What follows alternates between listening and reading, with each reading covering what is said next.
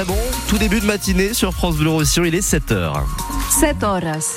Et à 7h, le moment des informations avec Tanguy Bocconi, mais déjà Tanguy à cette météo nuageuse, dirait-on. Oui, nuageuse. Je viens de réactualiser. Alors, il y aura quelques éclaircies ce matin, mais sinon, effectivement, ciel voilé hein. euh, tout au long de la journée sur l'ensemble du département. Comme ça, il n'y a pas de jaloux. Euh, la tramontane, elle, a levé le camp. Elle, euh, quasiment pas de vent aujourd'hui. Les températures euh, de 9 à 13 degrés euh, ce matin. Cet après-midi, il fera 17 à Perpignan, 18 à Sorède ou encore 19 degrés à Prades. Un symbole de la résistance fait aujourd'hui son entrée au Panthéon. Misak Manouchian, résistant communiste arménien, fusillé par les nazis au Mont Valérien avec ses 23 frères d'armes de l'affiche rouge, entrera au Panthéon ce mercredi, 80 ans, jour pour jour, après son exécution le 21 février 1944. Misak Manouchian n'avait jamais obtenu la nationalité française qu'il avait pourtant demandé à deux reprises. Il devient ainsi le premier résistant étranger à intégrer le Panthéon. Un hommage très symbolique et représentatif du sens du sacrifice et de l'apport des immigrés à la résistance française, rappelle Michel Coronas, le porte-parole du Parti communiste dans les Pyrénées-Orientales. Ça montre la participation des travailleurs étrangers à la résistance en France, de différentes nationalités. Il n'y avait pas que des Arméniens, il y avait des beaucoup étaient d'origine juive d'ailleurs, juifs polonais, euh, juifs roumains. Euh.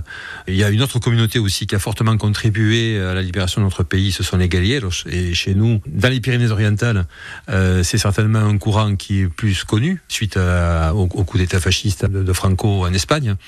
C'est une diversité, mais par contre, ce qui était leur lot commun, ce qui était leur attachement commun, c'était un ensemble de valeurs de fraternité, de solidarité. Et c'est vrai que quelqu'un comme Manoukan et d'autres, ils se sont non seulement battus pour une libération territoriale, enfin, qui passait par une la lutte armée, mais qui euh, portait aussi un projet d'une autre société, plus solidaire, euh, plus juste. Et c'est aussi ce qui a fait euh, la, la, possibilité de créer le programme du Conseil national de la résistance et qui a porté la création de la sécurité sociale, beaucoup, beaucoup de services à la, à la population. C'est cet ensemble de choses. Michel Coronas, porte-parole départemental du Parti communiste. Misak Manouchian entrera ce soir au Panthéon accompagné de sa femme Mélinée, elle aussi résistante, qui lui aura survécu 45 ans. La cérémonie retransmise en direct sur francebleu.fr se tiendra ce soir à partir de 18h30 en présence du président de la République et de 1200 invités, dont de nombreux représentants de la communauté arménienne. Le Parti communiste DPO, lui, rendra également hommage à Misak Manouchian demain à 18h30 au cinéma Méga Castille à Perpignan avec la projection du film L'armée du crime réalisé par Robert Guédiguian. Avec la sécheresse et la tramontane, le risque d'incendie est toujours bien présent cet hiver dans notre département. Hier, deux départs de feu se sont déclarés vers midi. Le premier sur la commune de Vives, où les flammes ont parcouru 2000 mètres carrés de broussailles. Le second à Millas, où là, ce sont 3000 mètres carrés de végétation qui sont partis en fumée. À chaque fois, une vingtaine de pompiers ont été mobilisés. Attendez-vous à de très gros bouchons en début de semaine prochaine à la Jonquière. Les agriculteurs espagnols sont appelés à bloquer la frontière par le syndicat Union des Pagesos mardi et mercredi prochain. Mobilisation de 48 heures avec plusieurs revendications similaires à celles des agriculteurs français.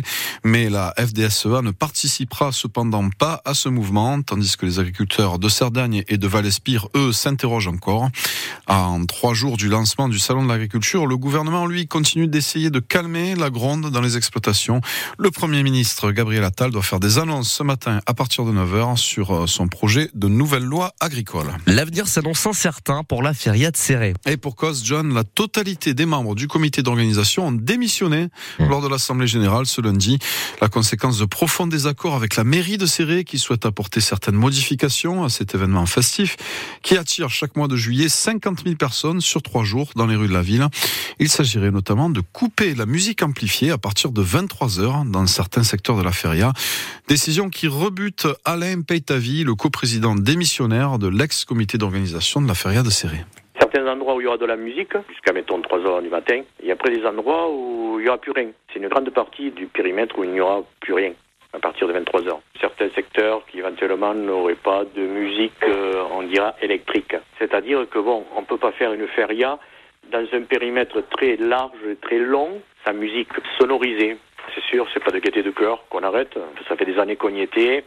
Mais bon, on peut avoir du renouveau derrière et que ça fait encore avancer plus haut euh, la feria, progresser plus haut, pourquoi pas Et les anciens membres du comité de la Feria lancent donc un appel à d'éventuels repreneurs pour prendre leur suite. Ils se laissent deux semaines pour voir s'il y a des volontaires. Contacté par France Bleu Roussillon, le maire de Serré, Michel Coste, assure lui qu'il y aura bel et bien une édition 2024 de la Feria qu'il souhaite intergénérationnelle. Les réquisitions sont tombées au procès des attentats de Trèbes et Carcassonne. Des peines de 8 mois à 11 ans de réclusion ont été requises hier soir. Après 5 heures de réquisitoire et 5 semaines d'audience, les avocats généraux ont réclamé la condamnation de l'ensemble des sept accusés. Le verdict est attendu pour vendredi.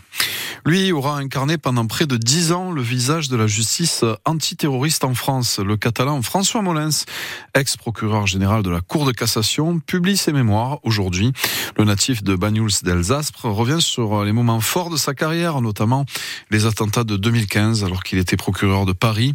Un livre qui offre une plongée au cœur du monde judiciaire et qui tenait euh, vraiment à son auteur François Molins.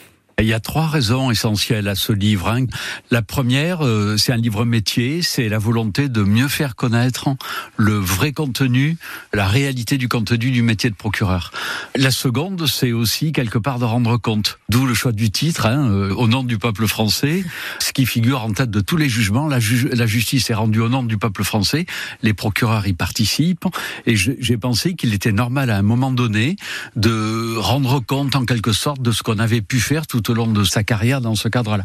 Et puis la troisième, c'est pas la, majeure, mais je peux pas l'ignorer non plus, la volonté aussi parfois d'expliquer quand on est magistrat, on est parfois mis en cause et on peut rarement se défendre. Donc c'est aussi l'occasion de revenir sur certaines, certains dossiers. J'ai essayé d'y mettre un peu de moi-même. On peut pas tout raconter, mais effectivement à faire quelque chose, je me suis livré euh, comme je l'avais rarement fait dans le passé. Au nom du peuple français, les mémoires de l'ancien procureur catalan François Molins, publié aux éditions Flammarion, sort en librairie ce mercredi. François Molins qui sera en dédicace à Perpignan, ce sera le mardi 2 avril à la librairie Torcatis. On passe au sport et au football avec les huitièmes de finale de la Ligue des Champions hier soir. L'Inter Milan finaliste l'an passé est venu à bout de l'Atlético Madrid 1-0.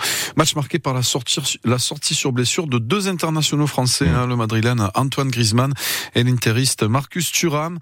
Euh, dans l'autre match, le PSV Eindhoven et le Borussia Dortmund, ont fait match nul un partout.